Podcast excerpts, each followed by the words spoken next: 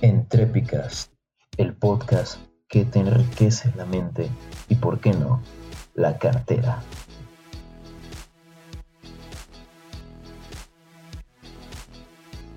Muy buenas a todos, bienvenidos a un nuevo episodio de Entrépicas. Esta semana tenemos con nosotros a un muy buen amigo mío, Gesael Pérez. Gesael, es el CEO de Genera Campus Mayab. Y bueno, sin más que, sin más preámbulos, pues Gesa, ¿por qué no nos platicas un poco de ti mismo? ¿Qué onda? ¿Qué tal, José? ¿Cómo estás? Yo creo que todo comenzó este cuando yo desde chiquito, mi padre mm, nos empezó como que a guiar a mi hermano y a mí en el ámbito este empresarial, ¿sabes? Este, mi padre este desde hace mucho tiempo él daba conferencias, él al inicio daba conferencias. Entonces, el hecho de ver como que guiando grupos y cosas por el estilo, este fue lo que nos empezó a inculcar a mi hermano y a mí el este no no el hábito el, la, la, como que el camino del, del, liderazgo sabes como que estar al frente de un grupo entonces este yo siempre por ejemplo en los recreos recuerdo que con mis amigos yo les decía este eh, que no sé por ejemplo me acuerdo que jugábamos este jugábamos a los Power Rangers sabes y todos recordamos que los Power Rangers pues bueno el rojo era el líder no entonces yo siempre ah el rojo es el mejor exacto entonces yo siempre tenía que ser el Power Ranger rojo y todos me hacían caso sabes entonces yo era el, el, el líder desde ahí sabes este o como que siempre me, me gustó tratar de de, de dirigir a, este, ajá, pues en, en grupos, ¿sabes? Entonces, este, comenzamos de que jugando hacia los Power Rangers, cosas por el estilo. Luego jugábamos, me acuerdo muy bien, a, no sé si llegaste a ver una película de niños, la de Mini Espías. Ah, buenísimo. No, sé si la llegaste a ver también, jugábamos, aquí éramos agentes secretos y todo, este, y también yo, yo, este, ahí lo mezclábamos con los chicos del barrio y yo era el número uno, ¿sabes? Entonces, como que, eh, ajá, como que desde entonces siempre me gustó tratar de, de, estar al mando, ¿sabes? Cosas por el estilo. Entonces, ya, ya después, conforme fui creciendo, este, me fui metiendo en el, en el ámbito empresarial, en el camino, pues, del emprendimiento, ¿no? Desde, chiquito, desde muy chiquito yo quería comenzar a emprender. Por ejemplo, me acuerdo que para cuando fue el año 2010, para el año 2010 que fue el famoso bicentenario de México, este, ¿cómo se dice? A unos amigos, eh, mi hermano y yo, hicimos una tiendita en el fraccionamiento. Vivíamos en un fraccionamiento este, todos, y, como se dice? Este, y vendíamos unos, unos productos, ¿no? Así de que teníamos sándwiches, teníamos, este, brownies, cosas por el estilo, ¿sabes? Este, y los vendíamos. Entonces, este, pero todo comenzó como que una, una idea que al principio tuvimos y que lo fuimos, este, guiando entre todos, ¿sabes? Entonces, pues bueno, ya desde ahí, este, como que me fue este, interesando el, el camino de, del, liderazgo, pero más guiado en el emprendimiento, ¿sabes? Porque ya como que empezaba a mezclar las dos, este, la, como que las dos partes, ¿sabes? Ya se cruzaba el camino del liderazgo y el camino del emprendimiento, entonces como que para allá quería llegar. Este, ¿mande?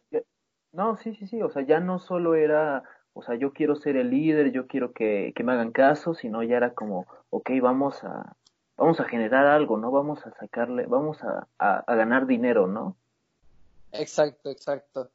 Y luego ya fue hasta cuando llegué a la universidad, cuando comencé a estar dentro de Genera, que entendí que es en verdad un líder, ¿sabes? Este, porque a lo largo pues, de todo este camino cometí varios errores, este, que ya a lo mejor ya costaron dinero, ¿sabes? Con, con otras experiencias. Ya no era simplemente un juego de recreo, ni tampoco era, no sé, una tiendita del fraccionamiento, ¿sabes? Que ya eran a lo mejor, por ejemplo, cuando a los 18 años, bueno, a los 18 años yo puse mi primer negocio ya en forma, que fue una guaflería. Entonces, este, contraté a dos personas externas y le di trabajo a tres amigos, a tres amigos. Entonces, tenía cinco este, empleados. Sí, tenía cinco empleados, tenía cinco empleados. Wow, ok. Sí, era, era, muy, era, era bastantito, era bastantito. Entonces, este, lo que pasa es que se necesitan ayudantes de cocina y meseros y, ¿cómo se dice? Y bueno, yo abría 12 horas al día, entonces no los podía hacer trabajar 12 horas, este, ¿me entiendes? Entonces era como que dos turnos. Este, y pues bueno, ya conforme fue avanzando lo de la guaflería funcionó bastante bien durante los primeros dos, tres meses más o menos, pero ya después, este, pues por motivos míos más que nada por incumplimiento de responsabilidades, por ejemplo, este, y, de que pues me perdí, me divagué, me, me comencé a enfocar en otras cosas que eran más importantes para mí a lo mejor en ese momento y que desviaban muchísimo mi atención, este, y como se dice, y, ajá, pues al final de todo, pues se, cometió el error y se perdió la guaflería al final, ¿sabes? Este, ya me decidí igual meter a otras cosas. Y, ¿cómo se dice? Ay, pues bueno, y eso significó un problema con mis amigos, eso significó, este, ajá, pues la cerrada del negocio, como que la pérdida económica, este, significó, pues, ya varios problemas que a lo mejor pudieron haber sido legales y pues todo esto, pero siento que parte del camino de, un líder es este es aprender de sus errores y saber qué no hacer a la, a la próxima, ¿no? Entonces, este, por ejemplo, yo recuerdo que vi una imagen, este, no recuerdo el autor, pero que decían que, que, ay, que Thomas Edison, este, cuando hizo el foco, él, lo que dijo fue de que no, este, no, no falló mil veces, sino que aprendió mil maneras de no hacer el, el foquito, ¿sabes? Entonces, este, como que es una frase que me impactó bastante y ya desde ahí dije, sí, que sabes que pues entonces tienes razón, es normal cometer esta clase de errores que sí cuestan dinero, que sí son un problema, pero que pues a lo mejor al final de cuentas son parte de una ruta formativa que te va guiando y que de una u otra forma las tienes que llevar, ¿me entiendes? Sí, te entiendo perfecto. Eh, oye, bueno, yo no sabía, honestamente, que, que, que, habías tenido una, una guaflería, ¿sí se dice guaflería? una guaflería. Sí, eh, guaflería, guaflería. a los 18 años, o sea, eso está, eso está increíble, güey, y sobre todo con, con cinco empleados, o sea, sin tener empleados a los 18 años, pues la verdad es todo un logro. Eh, y aunque haya fracasado al final la, el negocio, pues me parece que, pues, o sea, como tú lo dices, aprendiste muchísimas cosas. Y, y bueno, o sea, dice, tienes como este aprendizaje de que, de que por medio del error, pues, eh, pues de verdad creces y aprendes como persona. Pero pues que quería, quiero preguntarte, en ese momento, ¿cómo te sentiste cuando cuando viste que empezó, que la guaflería se empezó a ir hacia abajo y que de plano dijiste, ya, o sea, esto ya no puede seguir y la tenemos que cerrar. ¿Cómo te sentiste en ese momento y, pues cómo pues cómo le hiciste para para salir adelante, de para pues sobreponerte a ese fracaso? Claro, pues mira, este, creo que, pues bueno, te tendré que platicar un poquito del contexto de la historia. Entonces, este, lo que pasó es que cuando todo empezó a venirse abajo, es porque este, yo me distraía bastante con una novia que tenía en ese entonces, ¿sabes? Que había sido una niña que me había gustado por mucho, por mucho, por mucho tiempo y que ya por fin éramos novios. Entonces, para mí se volvió más importante, a lo mejor en cierta forma o de manera inconsciente, este, eh, pues ella, ¿sabes? La relación se volvió más importante. Entonces, como se dice, este, dejé de prestarle más atención a la guaflería, dejé de prestar atención a todos estos casos este, las responsabilidades de que ir por los ingredientes, cosas por el estilo. Que al final de cuentas eso fue lo, lo que pasó este, en, en verdad, ¿sabes? Este, yo me iba por los ingredientes por estar distraído o entretenido con otras cosas o porque se me olvidaba y eso ocasionaba que, mm, que no, no pudiéramos preparar lo que los clientes pedían, ¿me entiendes? Entonces, ya al final de cuentas, este, la gente como que decía, ah, pues allá nunca hay nada, entonces pues ya no voy, ¿sabes? Entonces, este, ajá, como que cosas por el estilo pasaron y pues también dejé de darle mantenimiento a las redes sociales, etcétera. Entonces, este, pues sí, ya eh, fue por eso que, que se empezó como que a venir abajo y todo, y la verdad sí se sentía un poco feo, ¿no? Así como de que, y chale, este, no, no, no puedo fracasar en mi primer negocio, ¿sabes? Este, y sí se sintió feo, pero más que nada igual como que por todos los problemas que significó con mis amistades en ese momento, ¿sabes? Este, ya sin embargo, cuando todo esto pasó, yo este, me encontraba como que iniciando un nuevo proyecto que me había propuesto mi padre dentro del negocio familiar. Entonces, como que rápido pasé de una cosa a la otra, ¿me entiendes? Entonces, a lo mejor creo que no, no le di el tiempo necesario como para a lo mejor estar este como que deprimido por este primer fracaso o algo por el estilo, sino que este pasé de una cosa a la otra muy rápido y no me di el tiempo de, de ponerme a pensar en y chale, fracasé o algo por el estilo, ¿sabes? Y creo que al final de cuentas eso también es muy bueno porque te mantiene activo, ¿sabes? Entonces no te deja caer en el bajón, que a lo mejor el bajón te va a durar cuatro o cinco meses de tu vida, que esos cuatro o cinco meses los vas a perder. Y cinco meses ya es medio año, ¿sabes? Este, bueno, casi medio año. Entonces, este, ya perdiste casi medio año de tu vida en algo que no te va a dejar nada, nada más porque estabas bajoneado. Entonces, este, de cierta forma agradezco que se haya presentado esa oportunidad así de, en, eh, así, este, ajá, pues al momento y no haberme dado el tiempo de, de, estar decaído o algo por el estilo, sino que rápido me enfoqué ya en otras cosas y mi mente estaba dirigida en querer producir y llegar al objetivo que me habían propuesto en el negocio familiar. Pues está súper bien y sabes, me llama mucho la atención porque justo se complementa lo que estás diciendo con algo que platicaba en el episodio anterior eh, la semana pasada platicábamos acerca de lo que no te dicen al momento de emprender. Y una de las cosas que mencionábamos era que, que va a llegar un punto en el que vas a tener tantas cosas que hacer, tantas responsabilidades, eh, que vas a tener que, que pues sí, descuidar a tus amistades, a, tu pareja, a tu familia, y pues vaya, o sea, en ese momento tú tomaste la decisión de que, ok, mi pareja es más importante que mi negocio, y eso, y eso está bien, o sea, ningún camino es, es incorrecto, pero pues me llama la atención que justo este, te pasó eso y, y pues vaya, eso fue una decisión que tomaste y pues me da gusto que te haya llegado como esta segunda oportunidad con el negocio familiar para poder eh, distraerte del asunto y poder seguir adelante, no desperdiciar esos cinco meses, como tú dices.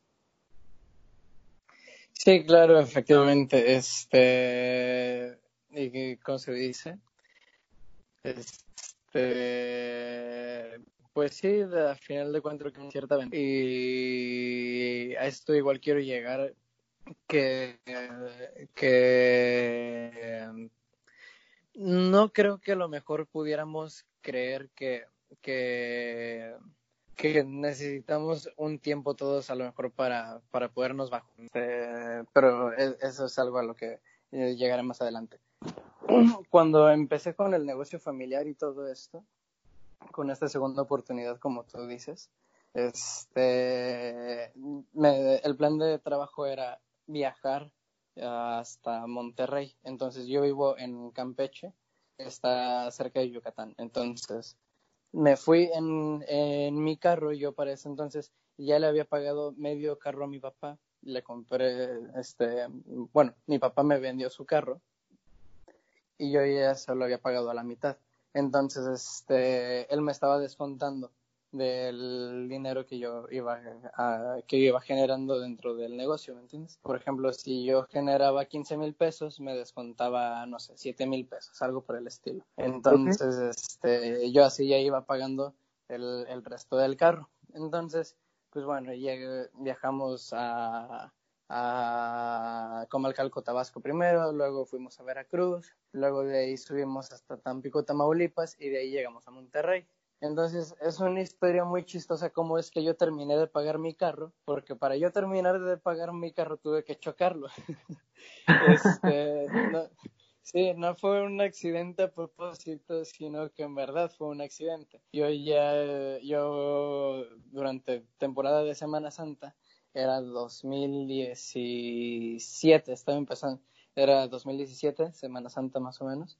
Este, y yo estaba en Tampico Tamaulipas para ese entonces.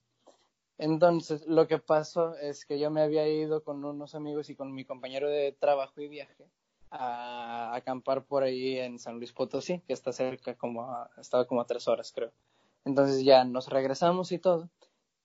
Dejamos a un amigo en su casa, que también había venido con nosotros, lo dejamos ahí y nosotros nos estábamos dirigiendo al departamento que compartíamos mi, mi, compañero de trabajo y yo. Este, entonces ya estábamos de camino para allá. Nos faltaban cinco minutos para llegar al departamento cuando ¡pum! nos chocaron justo en el cofre. El carro fue pérdida total, se hizo un desastre, salimos en el periódico. No, fue una, fue una experiencia memorable completamente. Este, eh, mi carro fue pérdida total, se hizo añicos en el cofre, este, y pues bueno, este, el seguro me me pagó lo del carro, que estuvo muy chistoso, fue un buen negocio porque a mí el carro, mi papá me lo vendió en 90 mil pesos y el seguro me dio 97 mil, entonces le gané 7 mil pesos. Y aparte lo que ya le habías pagado a tu papá, ¿no? Exacto, entonces ya nada más me faltaba pagarle un poco a mi papá, me faltaba pagarle como 20 mil pesos y yo me quedé con 70 al final. No, pues qué este, suerte. sí, exacto. Pues, pero, fue buen timing. Exacto, entonces, este, pero qué curioso que por algo ocurren las cosas, porque gracias a ese dinero comencé otro proyecto de, de, de emprendimiento más adelante, porque ve, yo terminé lo del negocio familiar en agosto porque quería regresar a la universidad, porque este, quería entrar a la universidad. Para, para todo esto que fue lo de la guaflería y el negocio familiar, todo esto pasó en un lapso de un año, de septiembre, bueno, de un periodo escolar, un ciclo escolar, ¿no? De, empezó en agosto y terminó en julio, ¿sabes? Entonces, este, ¿por qué? Porque para julio yo ya este, tenía que ver todo lo de para entrar a la universidad. Yo había acabado la prepa y todo este lapso fue un año sabático que me tomé, sabático entre comillas. Este, ¿cómo se dice? Ah, pues bueno, yo terminé lo del negocio familiar en Monterrey, me regresé yo a Campeche porque tenía que ver todas estas cosas y pues bueno, este, acá seguí trabajando un poco y ya luego cuando fue la, la época de entrar a la universidad, y ya en agosto más o menos, un amigo, un vecino, bueno, ex vecino, ¿verdad? Este, de hecho, con quien abrí lo de la tiendita Bicentenario, lo recordarás, este, él, él se llama Leonardo. Él, con él abrí un negocio, un, este, una marca de relojes. Este, estábamos viendo un video de Aprende Emprendiendo, de, no sé si ubicas el canal Euge Oler. Eh, buenísimo. Sí, es de mis favoritos, ¿Sí? Euge Oler, sí. Sí, perfectísimo. Entonces, no sé si recordarás el caso del video de, de Hawkers, de, ajá, de cómo inició Hawkers. No lo recuerdo, pero pues algún día lo veré. Y si no, lo recomendamos aquí abajo. te lo recomiendo, te lo recomiendo bastante, está muy bueno. Entonces, a grandes rasgos, lo que dice que fue el éxito de Hawkers es que se supieron adaptar al comercio electrónico, ¿sabes? Que literalmente con anuncios en Facebook y en Instagram y bonitas fotos fue que lograron ser lo que son hoy en día, ¿sabes? Entonces, pues yo le dije a mi amigo así que, oye, ¿sabes qué? Si ellos pudieron, nosotros también podemos, ¿por qué no? Y dice, pues sí es cierto, ¿verdad? Pero, ¿qué? ¿Vendemos también lentes? Y le dije así que, pues no sé si lentes o, qué se te ocurre. Entonces ya nos metimos a Alibaba y nos pusimos a ver diferentes opciones de productos y decidimos relojes. Entonces mandamos a hacer nosotros nuestra marca de relojes, mandamos a hacer nosotros como que este nuestro logotipo y todo. Y nos mandaron 250 piezas desde China. Contactamos al proveedor en una fábrica china y todo. Entonces, pues ya nos los mandó con cajita, nos los mandó este, personalizados con nuestro logotipo y todo estábamos maravillados porque decíamos, no manches, vamos a, lanzar una marca de relojes, ¿sabes? Estábamos maravillados, sentimos que habíamos como que llegado a, otro nivel. Fue, uy, me acuerdo, fue una experiencia este, muy, muy, muy grata y la verdad es que, pues bueno, es un proyecto que a lo mejor todavía no muere, que todavía sigue este, ahí, pero lo hemos descuidado un poco, la verdad. Sí, y creo que, creo que si mal no recuerdo, te conocí justo cuando tenías esta, esta marca en, su auge, ¿no? O sea, fue en, Querétaro, ¿no? Sí, ah, sí es cierto, de hecho, este, llevé mis relojes a Querétaro y todo, y yo, este, eh, ajá, pues allá los tenía, sí me acuerdo, sí me acuerdo, eran los que usaba.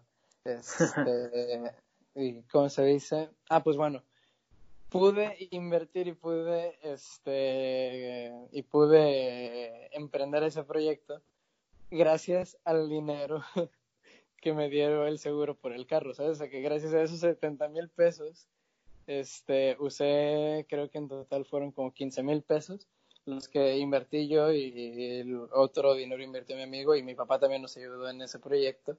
Este, y pues bueno, fue prácticamente gracias a, a, ese carro, a esa pérdida total, que, que, pude emprender mi otro negocio, ¿sabes? Una, una marca de relojes. Estuvo, eh, y por eso también me pongo a pensar que, que todas las cosas pasan por algo, ¿sabes? La verdad estuvo muy, muy cómico, ya analizándolo en retrospectiva de que, ah, sí, tuve que chocar para abrir mi primer negocio y para terminar de pagar el carro, ¿sabes? Sí, o sea, qué, qué coincidencia. Y lo y más que las más que las cosas pasen por algo, pues aprovechaste esa esa este esa oportunidad, porque cualquier otra persona, bueno, algunas personas hubieran dicho, "No, pues me quedo con el dinero o lo ahorro o me compro otro coche o me voy de fiesta, me voy de viaje", pero tú dijiste, "No, o sea, yo lo voy a yo lo voy a invertir en un negocio y y vamos a intentarlo otra vez." Claro, claro, porque, pues bueno, este, ¿cómo se dice? Pero igual, como tú dices, hay muchas coincidencias que pasan en la vida y, ahorita que mencionaste lo de, lo de me, lo de que, ah, o me compro otro coche o me voy de viaje, algo por el estilo. Al principio yo sí tenía como que las ganas de decir, rayos, tengo setenta y cacho mil pesos, literal puedo hacer lo que quiera, ¿sabes? Este, eh, y sí pensé así como que, y si a lo mejor me voy de viaje y dije, mm, o mejor me compro otro carro porque me voy a ir a Mérida, ¿sabes? Entonces, ya como que pasé de la idea del carro, no, este, pasé de la idea del viaje al carro, ¿sabes? Porque como que me empecé a enfocar en, bueno, si me voy a ir a vivir a Mérida a estudiar, Campeche y Mérida están como a poquito menos de dos horas, están un poquito menos de dos horas. Este, pero pues bueno, allá en, Mérida pues necesito carro, ¿sabes? Porque es una ciudad muy, muy grande y la universidad está lejos. Entonces dije, bueno, ¿y si me compro a lo mejor otro carro? Pero yo quería un, un Civic. Entonces yo pensaba dar esos 70 mil pesos de enganche y, e irlo pagando lo demás. Pero desafortunadamente ya no pude seguir trabajando con el negocio familiar desde Mérida por, por varios candados que tiene el negocio familiar este eh, con, con, respecto a, cómo se distribuye su competencia, ¿sabes? Entonces, no, eh, por ese tipo de razones no nos dejan este, meternos a nosotros en, en Yucatán, porque dicen que el Estado está como que confinado. Cuando en la empresa una persona llega a cierto número de ventas, este, confina el Estado y no puede entrar otro, distribuidor, ¿sabes? Entonces, pues bueno, ya por eso no pude seguir y dije, ¿sabes qué? No me puedo comprar un carro de 400 mil pesos. Entonces, este, dejé ahí el dinero y todo este, con, lo dejé guardado con mi papá, este, y ya cuando yo lo necesitaba o quería disponer de él, pues bueno, él me decía, ah, ok, mm, Tommy me lo iba descontando, ¿sabes? Siempre como que él ha tratado de enseñarme a hacer las cosas bien, como por ejemplo a llevar las cuentas, leer contratos, cosas por el estilo, ¿sabes?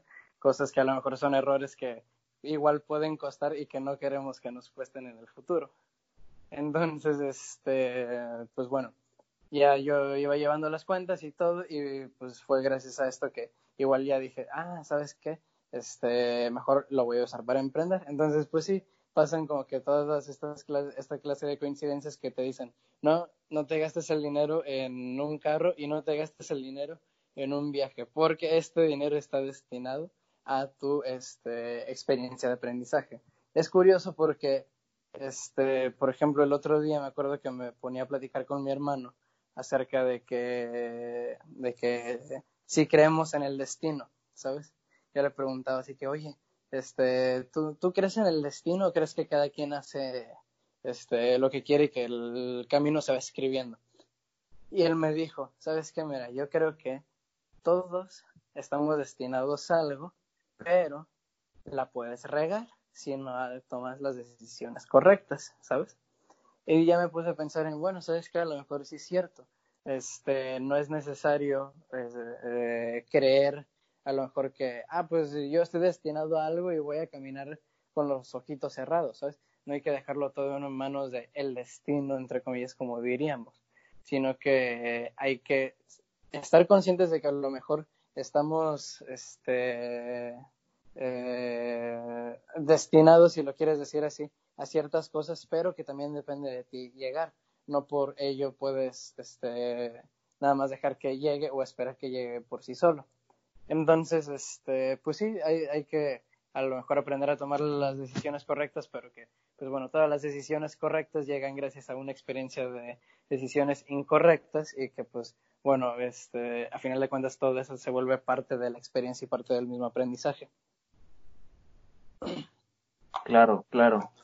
Pues sí, o sea, son como, pues son como muchas cosas, ¿no? Y como dice, y justamente aquí quiero citar a Steve Jobs en una de sus conferencias, me parece que es en una graduación de que está en un dando un discurso de en una graduación él dice una frase que dice connect the dots conecta los puntos y precisamente es como justo lo que estás haciendo ahorita no o sea ya lo ves en retrospectiva y dices no o sea sí o sea las cosas tenían que pasar de tal forma para que yo usara ese dinero para lanzar esa marca de relojes. Y no pude haber lanzado esa marca de relojes si no me mudaba a Mérida y salía del, del negocio familiar, ¿no? Entonces, como que aquí quiero hacer como un pequeño paréntesis y dar y comentarles a, estas personas que, que a lo mejor se sienten un poco perdidas, ¿no? Y que no, no sabes muy bien lo que quieres, no te, te, sientes como que vas a la deriva.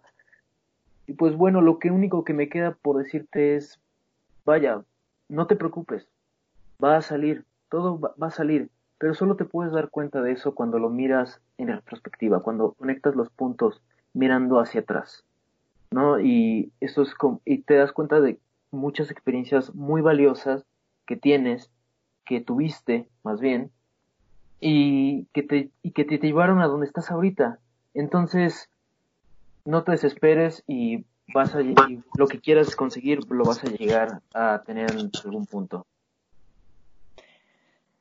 Qué, qué, buen, qué buen mensaje, te lo juro que por un momento este pensé que estábamos como que en una llamada normal y me lo estabas diciendo y, y la verdad hasta, hasta, yo lo sentí, hasta yo lo sentí, me imagino cómo lo estará sintiendo la gente ahorita que está escuchando esto, este, no, hasta ya lo sentí y, y ¿cómo se dice? Y hasta cierto punto te lo agradezco, amigo, la verdad te lo agradezco.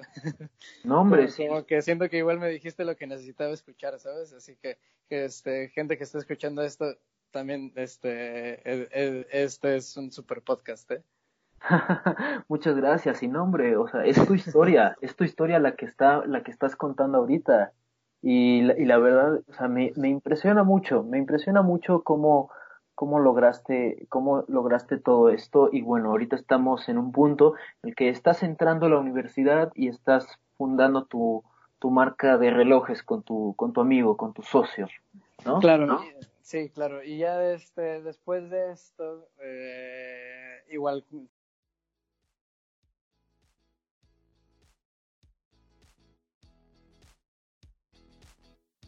Esta es la primera de dos partes de la entrevista.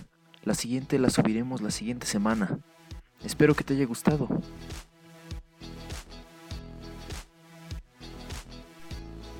Espero que hayas disfrutado este programa. Recuerda que puedes encontrarnos en Twitter como EntrepifyMX. Si quieres que platiquemos sobre algún tema en específico o tienes alguna duda, no olvides dejarnos tu comentario por ese medio. Si estás escuchándonos en YouTube, no olvides suscribirte. Y no me quiero ir sin agradecerle a nuestro patrocinador oficial Entrepify.